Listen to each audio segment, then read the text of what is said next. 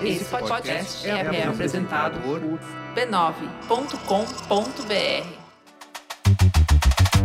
Olá, eu sou o Bruno Natal. Hoje é dia 29 de dezembro e no resumido número 144, as mudanças no mundo dos influenciadores, como o algoritmo impacta na produção de conteúdo, saúde mental na internet e muitos outros assuntos numa conversa com a jornalista e influenciadora digital Nilce Moreto. Vamos nessa, resumido. Resumido.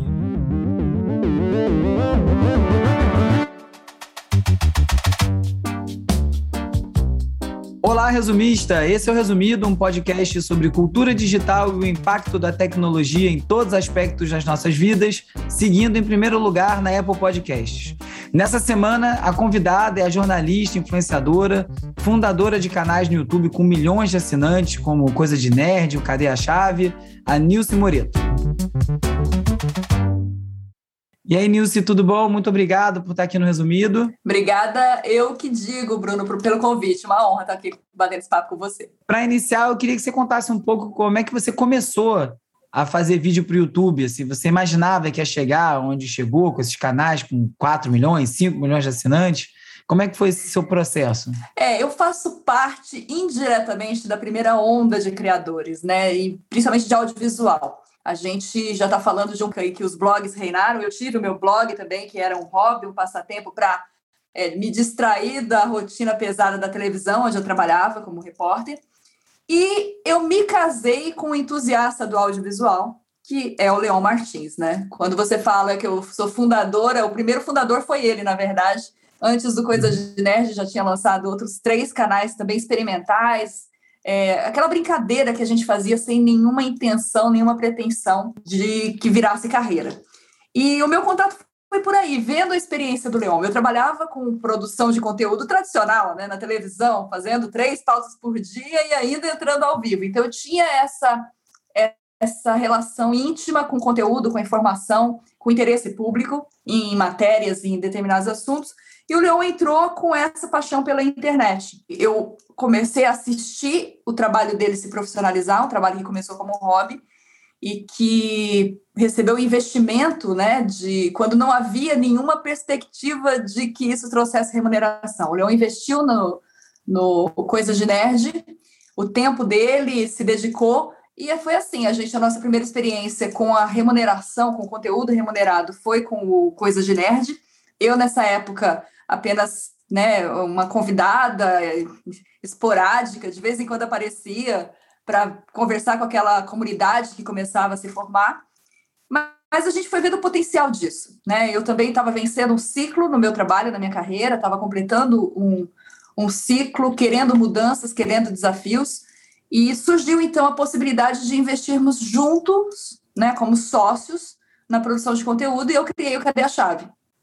é, eu, eu me decidi, né, abrir mão da, da televisão e desbravar esse caminho. E na época, assim, quando eu entrei, a gente já tinha uma receita se formando, a gente já tinha uma comunidade crescente, mas ainda era tudo muito arriscado, ainda era tudo muito. É, não havia uma fórmula, você não tinha um caminho desbravado. Era uma coisa meio de vamos investir aqui ver no que vai dar. É, o que você falou bastante sobre a questão de montar o, o canal quando ainda não era essa, é, esse formato, né? Ainda comercial, não era possível. Falou dos blogs, eu também tive blog. A gente tem esse termo blogueira, né? Para as influenciadoras de moda que começaram com blogs, talvez as primeiras profissionais a conseguirem monetizar os blogs, né? De uma maneira mais mais relevante, tanto que geraram esse termo. Para você, o que, que, o que, que aconteceu? O que, que virou a chave para vocês se enxergarem como influenciadores digitais? Foi a partir da hora que foi possível se remunerar? É, é esse o diferencial? Não, eu acho que foi a, a formação da comunidade, o alcance da voz, o alcance daquela minha expressão, né, é, a relação com a audiência. Quando a gente percebeu que o que a gente falava impactava a vida das pessoas e as pessoas nos acompanhavam e as pessoas é, queriam saber a nossa opinião, queriam davam valor àquilo que a gente estava expressando. Ali a gente tinha uma relação de, de produção de conteúdo mesmo. Ali a gente se viu eu não gosto da palavra influenciador pela repercussão negativa que ela traz. É uma conotação, né? É, ela tem uma conotação, ainda mais no Brasil. Assim, a gente tem uma barreira com essa. E eu entendo que influenciadores somos todos mesmo, e eles, a própria audiência, ela causa uma influência na gente. Agora, o assunto é, do momento, o algoritmo traz uma influência, se a gente for usar o termo cru, né? Mas uhum. eu gosto da produção, de, eu gosto de criação de conteúdo, né? A gente cria conteúdo quando tem quem recebe. Então, eu acho que essa relação se formou aí. É, eu perguntei a questão do dinheiro, a questão financeira, justamente por isso, porque eu acho que o termo hoje em dia fica um pouco confuso. É, as pessoas entendem como influenciador quem tem ou um número muito alto de seguidor, e, sei lá, alguma coisa medindo de uma, de uma forma quantitativa em vez de qualitativa, né? De que maneira e quem aquilo está influenciando. E eu, eu acho que isso talvez seja uma mudança de percepção importante acontecer, porque hoje em dia criar conteúdo é um trabalho, né? É, você acha que hoje em dia ficou mais fácil trabalhar com isso do que era no passado? Uh, não, é, é como se tivesse mudado a escola, né? A gente está usando tinta e está usando tela, mas a escola é diferente. o produto vai ser diferente, completamente diferente. Quando a gente começou, é, a gente não tinha uma briga com o algoritmo ainda. A gente não tinha. O algoritmo era uma coisa super arcaica. A gente está falando de 10 anos atrás, mas parece que eu estou falando de outra era. É, a gente não tinha concorrência, mas você também não tinha mercado, você não tinha audiência. Era como você ser a primeira loja num shopping abandonado, que ainda estava em construção. Então você não tinha público. Eu, 100% das vendas são suas, mas só tem uma por mês, né? Pois é, exato. E aí, assim, você não tem público, você e você não tem credibilidade naquela plataforma. Como que você explica para o mercado que você é? A gente está falando de uma época em que você não tinha agência de publicidade olhando para o YouTube, olhando para o criador. Então você tinha ali um financiamento inicial, né, dos próprios dos, da própria audiência, do próprio público, começando ainda incipiente, é, não se falava em dinheiro, não se gostava de falar em dinheiro, tudo era ideal, até que o mercado percebeu o poder daquilo, né, e o quanto aquilo estava se sobressaindo em resultado com relação à televisão. A gente teve em 2012 uma campanha que foi feita no nosso canal.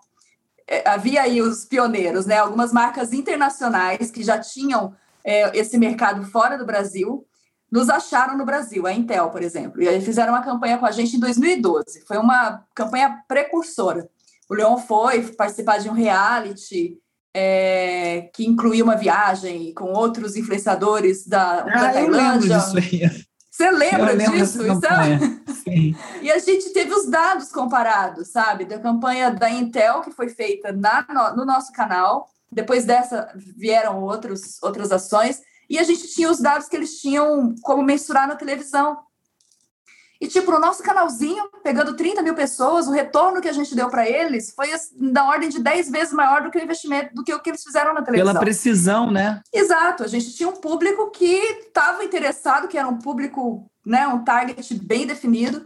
E, e, e, foi assim que a gente começou a ter a nossa experiência né, de, de mercado. Lembrando que eu sou jornalista, a gente sai da faculdade, não sei, você é de uma turma mais recente, eu não sei qual foi o aparato que você recebeu na faculdade, mas sai da faculdade totalmente cru, né? Sai da faculdade Sim. praticamente com o crachá para trabalhar para os outros, numa grande emissora, num grande veículo.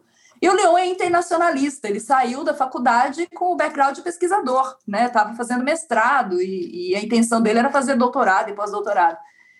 E com essa bagagem a gente teve que descobrir como agir no mercado, descobrir como lidar com a agência de publicidade. Então, você perguntou das dificuldades. Hoje, você tem muita dificuldade de trazer um novo, ou já entrar com uma concorrência muito alta, né? A luta pela atenção é muito grande, mas. É uma péssima hora para começar, né? Eu não sei, porque se você já dominar as ferramentas e você tiver o novo e trouxer o novo, o mercado está aí esperando alguém trazer novo, trazer algum, né, a novidade. Então, assim, os dois momentos têm os seus desafios. Eu não, eu não acredito que hoje é mais difícil ou mais fácil, é só diferente. Eu acho que o que a, a diferença é a exigência das ferramentas. Eu, a gente começou nessa trilha, era mato fechado, então o que, que a gente precisava? A gente precisava de um facão e uma bota né, para abrir a trilha. Hoje é uma estrada pavimentada, então você precisa uhum. de um carro para percorrê-la. Não adianta você ir nela com, com facão, não é a mesma Fica coisa. Fica mais caro, tá? A estrutura tá lá, mas é mais caro para percorrer, né? Eu, eu fico com a impressão, ouvindo você falar, que as plataformas que, que são motivo aí, o assunto de 90% do meu podcast é falar sobre as plataformas e o poder que elas têm, elas, no primeiro momento, validaram muita coisa. Né? Elas trouxeram uma infraestrutura e conseguiu validar, a gente conseguir estar presente, ter alcance de maneira que antes era mais difícil, né? Foi é, concentrando isso, mas aí a gente cai nesse outro problema que você, você já falou desse duas vezes disso aqui, é um, um tema super caro para mim, que é a questão dos algoritmos.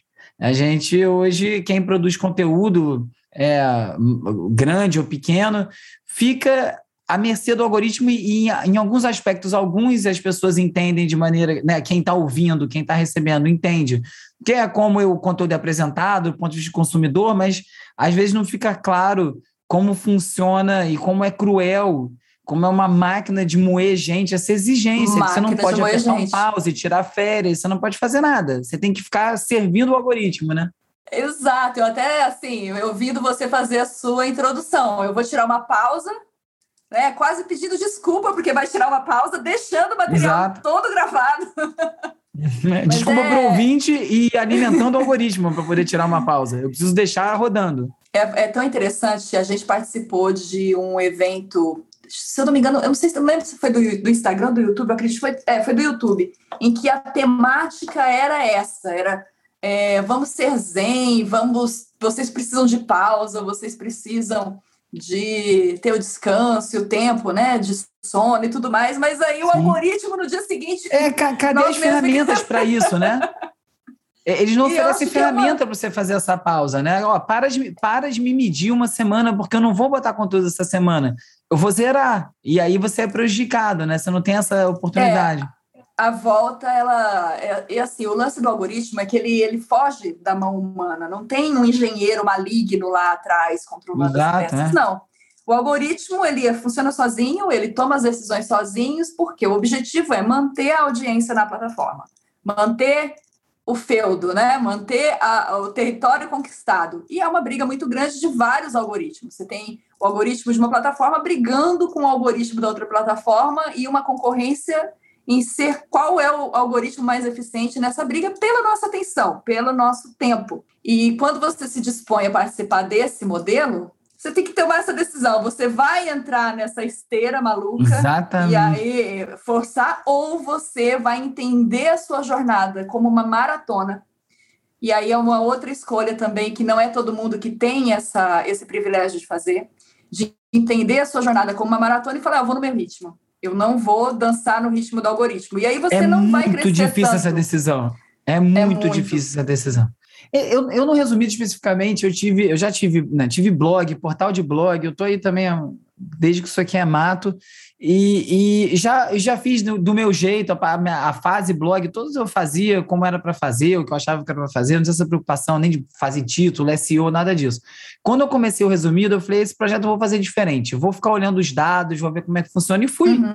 tomando algumas decisões baseadas naquilo. Mas esse ano eu tomei uma nova decisão, que agora já tem um público construído, já tem as pessoas, já conhecem, quem quer ouvir, consegue encontrar. Eu tomei essa decisão de, de ficar menos, menos submetido aos algoritmos. Se eu tiver que parar, eu vou parar. E se isso cair a audiência, tudo bem, talvez tenha acabado, tenha diminuído também. E aí vai lidando com isso, sabe? Acho que é uma outra forma, como você disse. E aí, falando sobre, sobre hoje em dia, assim, como é que você vê essas estratégias das plataformas se conectarem, com, é, conectando os criadores direto com a audiência, né? Tem área de membros, comunidade paga, é catarse, é não sei o quê. Como é que você. Você acha que isso é uma grande inovação no campo do trabalho? Ou a gente está caindo numa nova armadilha? Como é que você enxerga essa, essas formas de monetizar?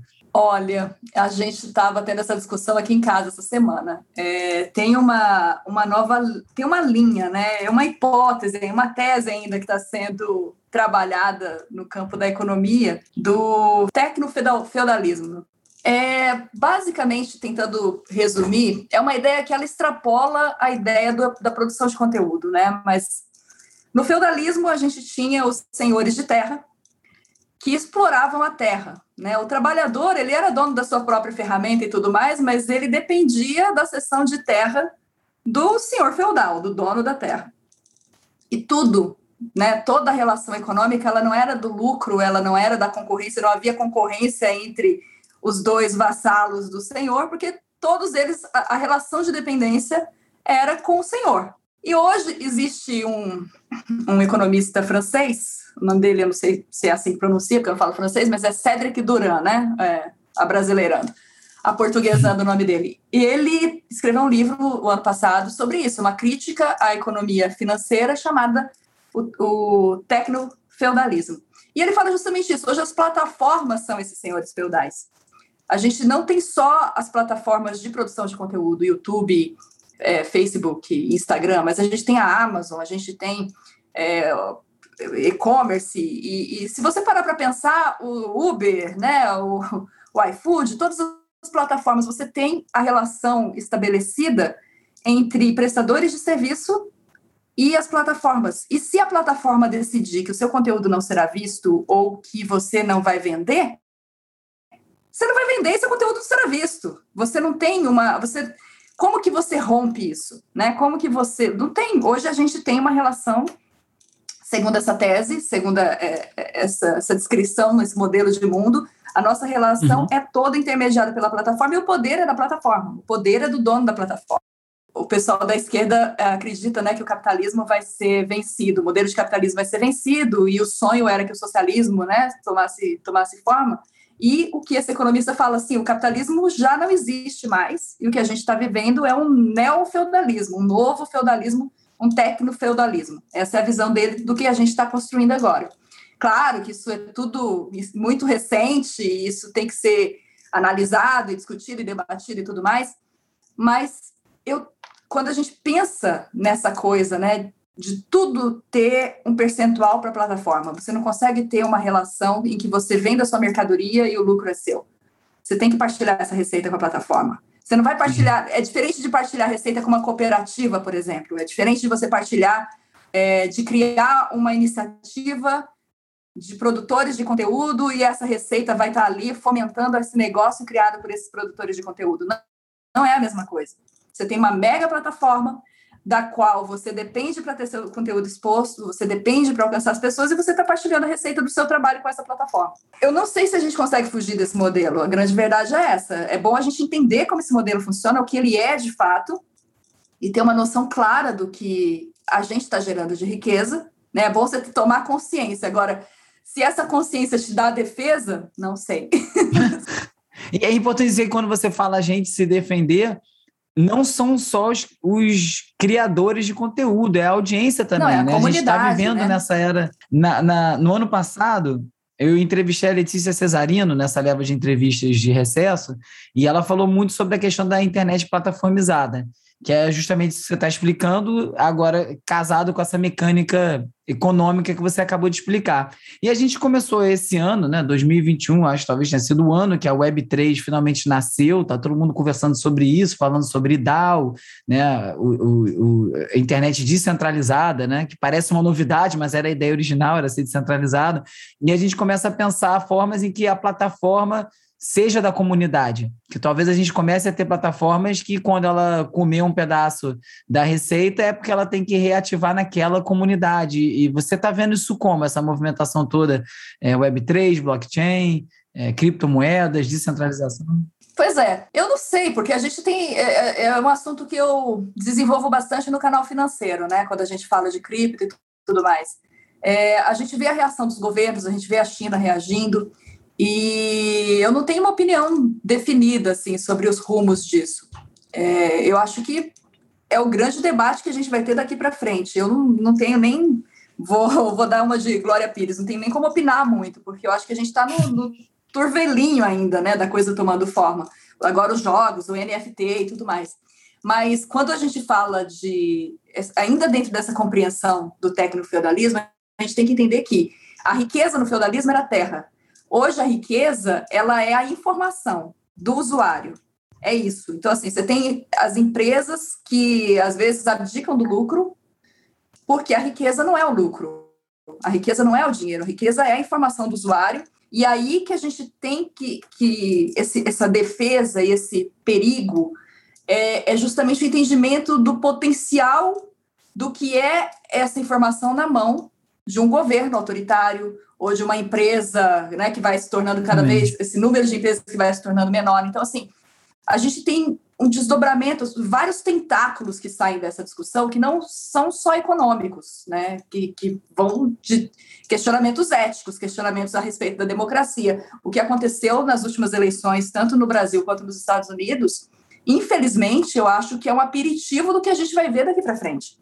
É, eu, eu, concordo com você, acho que isso é uma ilusão, né? As pessoas estão falando como se fossem consertar esses problemas, né? Ah, como é que volta? Não vai voltar ao que era. Abriu uma caixa de Pandora, mudou, a gente fez uma curva.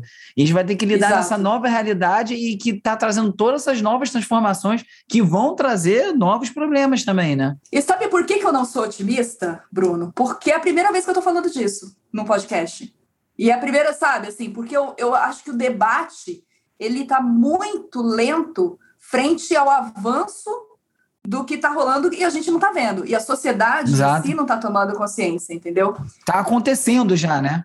Há muito, assim, né? E está acelerado. Eu tenho, eu tenho muito receio do que vai ser 2022 no Brasil, por conta do que a gente já está vendo acontecendo, né? Delineado é, com os últimos movimentos. É, e o Brasil é diferente dos Estados Unidos. Então, eu acho que no momento eu estou me colocando numa posição bem assim, de observadora, né, e de ver como, essa, como, como esses múltiplos fatores de algo que a sociedade ainda não está entendendo. E quando eu falo sociedade, é os próprios legisladores. A gente não tem um debate maduro sobre isso, sobre é, como controlar a informação, qual que é o papel do Estado. A gente não tem um legislativo competente para lidar com esse assunto. Os nossos juízes juízes, os nossos ministros, eles são de uma geração que não tem a menor ideia do que está acontecendo. Tanto é que a mobilização aconteceu com relação ao ódio nas redes sociais, né, que é algo que a, que a gente é alvo e vítima desde 2014. Isso só aconteceu por quê? Porque a, a galera ameaçou a filha de um ministro. E aí a gente teve uma reação do Supremo. Senão, a gente não teria uma reação do Supremo para um problema que já está causando estrago na sociedade. Não, já existe, já está presente, né? É, é, isso que você e fala, eu concordo muito, real, porque né? é porque a gente já está vivendo uma realidade que está mudando tão rápido que eu não sei como os sistemas que existem, como a gente conhece hoje, conseguem acompanhar. Não estão conseguindo, não estão conseguindo. As nossas leis não estão conseguindo, os nossos. E, e é isso mesmo, nossos, as pessoas que fazem as leis, elas não têm compreensão do perigo que é uma mobilização, por exemplo, de extrema direita com todas as ferramentas disponíveis das plataformas. Esse, esse é um, um, fragmento do nosso problema. Sem falar na economia centralizada barra descentralizada nessa, nessa, nesse conflito que provavelmente vai vir por aí, né, na geração de valor. A forma como a gente se, se apropriou da internet, a forma como as coisas estão sendo organizadas, elas trazem consequências em todas as áreas, para todas as áreas. Você falar da, da, produção de conteúdo é um fragmento disso, a economia, a política, e é tudo muito complexo e tudo interligado, e a gente não está conseguindo acompanhar. E só complexifica, né? Não está ficando mais fácil, está ficando mais difícil. E nesse cenário todo, para fechar, como é que é a sua visão para esse mercado de criação, de criadores, economia do criador? O que, que você está esperando aí para 2022? O que, que você acha que vai acontecer? Olha, uma coisa que a gente viu acontecendo e se tornando mais popular é o financiamento coletivo. Né? Antigamente havia muito preconceito com financiamento coletivo e eu acho que esse tabu foi quebrado no Brasil. Eu não sei, assim, não é uma. Até hoje eu não, eu não precisei recorrer, né? Não é parte componente da, da minha forma de, de receita, mas eu vejo que é uma parcela muito significativa e muito importante para muitos criadores. E eu acredito que isso Sim. tende a crescer eu, eu acredito que isso tende a se consolidar como modelo né, da, da economia colaborativa. E pode ser uma saída, sim. Eu, eu gosto desse, dessa relação. Eu tenho um incômodo com, essa, com esse formato, porque já falei várias vezes aqui no, no resumido. Eu tenho o Catarse Resumido, que nem é muito grato para todos que participam, mas nem de longe cobre os custos, ajuda, uhum. obviamente. Mas eu tenho a sensação que as plataformas estão simplesmente repassando a responsabilidade de remunerar o criador para a ah, audiência, sim. quando eles retêm tudo, né? Assim, na verdade, é um outro rearranjo que precisaria ser feito e a gente não está chegando lá, né? Então, no vídeo, como eu trabalho com vídeo, a gente já tem uma demanda de publicidade muito forte, né? A demanda Sim. de publicidade e do mercado. E eu acredito que ela vai se expandir para o podcast, porque sempre tem um delay entre o crescimento da plataforma e a percepção do mercado. Uhum. Um delay aí de uns três anos, sabe? Então, Como foi no três... YouTube, né? Demorou para virar um negócio. Sim, o, exatamente esse prazo, de três a cinco anos, é que o mercado enxergou o YouTube. O podcast teve uma explosão ano passado, e é uma Sim. plataforma que está se popularizando. Então, eu acredito que a gente ainda tem esse delay. Espero que seja mais curto do que foi com o vídeo. Né? Espero que, que o mercado é, porque tem outra coisa também, né? À medida que o mercado vai tendo a experiência, e essa experiência vai sendo abreviada, né? O, o, a explosão dos vídeos foi há menos de 10 anos. Então, eu acredito que já estejam. Agora, TikTok está no olho da, da galera, né? O que faz brilhar o olho. Mas eu acredito que muito rápido é, essas, essa, o que atrai a audiência vai atrair o dinheiro também. E é aí que, que acontece né, a, a coisa. Agora, eu também acredito que os criadores eles podem se organizar de alguma forma para privilegiar plataformas que saibam remunerar essa receita. É, é, o YouTube, né? O YouTube, por exemplo, ele venceu a guerra entre outras plataformas de vídeo que se apresentavam, porque propôs a distribuição de renda, né? propôs Sim. a distribuição de receita. E eu acho todos que, é que tá. os que tem é a que melhor distribui, né? É, para mim é a única que ainda distribui com uma certa regularidade e, e, justiça, assim, não, né? Podcast, para ter uma ideia, nem, nem distribuição tem. Nenhuma plataforma remunera podcast, é zero pelo Isso é Play, é absurdo, não tem nada. né? Porque eles recolhem, eles vendem. Se eu não me engano, tem uma plataforma que distribui, não tem? O Aurelo faz isso, mas é parte da, da, da, da assinatura. Ainda não é por play, ah, no free, não, é, é play, entendeu? Entendi. E nenhuma faz isso. Esse, esse episódio que está gravando aqui, essa nossa conversa, vai ser meu primeiro experimento na plataforma de vídeo do Spotify. Então, quem estiver ouvindo no Spotify, pode ativar aí que deve estar rolando o vídeo do podcast junto. É uma e coisa que está acontecendo nos Estados Unidos há um tempo. Não vai gerar receita. Gera é mais trabalho. É, que... Uhum. Pois é. E assim, e eles é tentando dominar né? tudo, né? Eu faço para experimentar, mas eu tenho muita restrição com o Spotify, a maneira que eles têm lidado com esse espaço. Ô, Nilce, para quem quiser te encontrar, ouvir mais suas ideias, onde é que os ouvintes resumidos podem te encontrar? Ah, pode me encontrar no meu perfil, no Instagram e no Twitter. Lá eu falo muito, sou bem prolixa de falar mesmo. É arroba Moreto, nos dois. E a gente está no YouTube, no youtube.com.br financeiro, falando de economia e esses insights sobre o futuro e o que vem por aí. No Cadê a Chave é só vídeo para relaxar, se distrair, descansar a cabeça. Esse aqui é bom. Enquanto esse eu faço mesmo por, por puro por puro prazer e lá eu também relaxo, que é eu aprendi a driblar o algoritmo, ele não me escraviza nesse canal. E para falar de tecnologia, a gente está no Coisa de Nerd. Ótimo, Nice, muito obrigado. Eu que agradeço o convite, Bruno. Valeu. O resumido é parte da rede B9 e tem o apoio do Instituto Vero o resumido é escrito e produzido por este que vos fala, Bruno Natal. A edição de áudio é feita pelo Hugo Rocha. A pesquisa do roteiro é feita pela Isabela Inês, com a colaboração do Carlos Calbuca Albuquerque. As redes sociais são editadas pela Beatriz Costa, com design do Felipe Araújo e animações do Peri Selman. A foto da capa é do Jorge Bispo e o tema original foi composto pelo Gustavo Silveira. Eu sou o Bruno Natal, obrigado pela audiência. Semana que vem tem mais resumido. Esse podcast é apoiado pelo Instituto Vero. Resumido. resumido.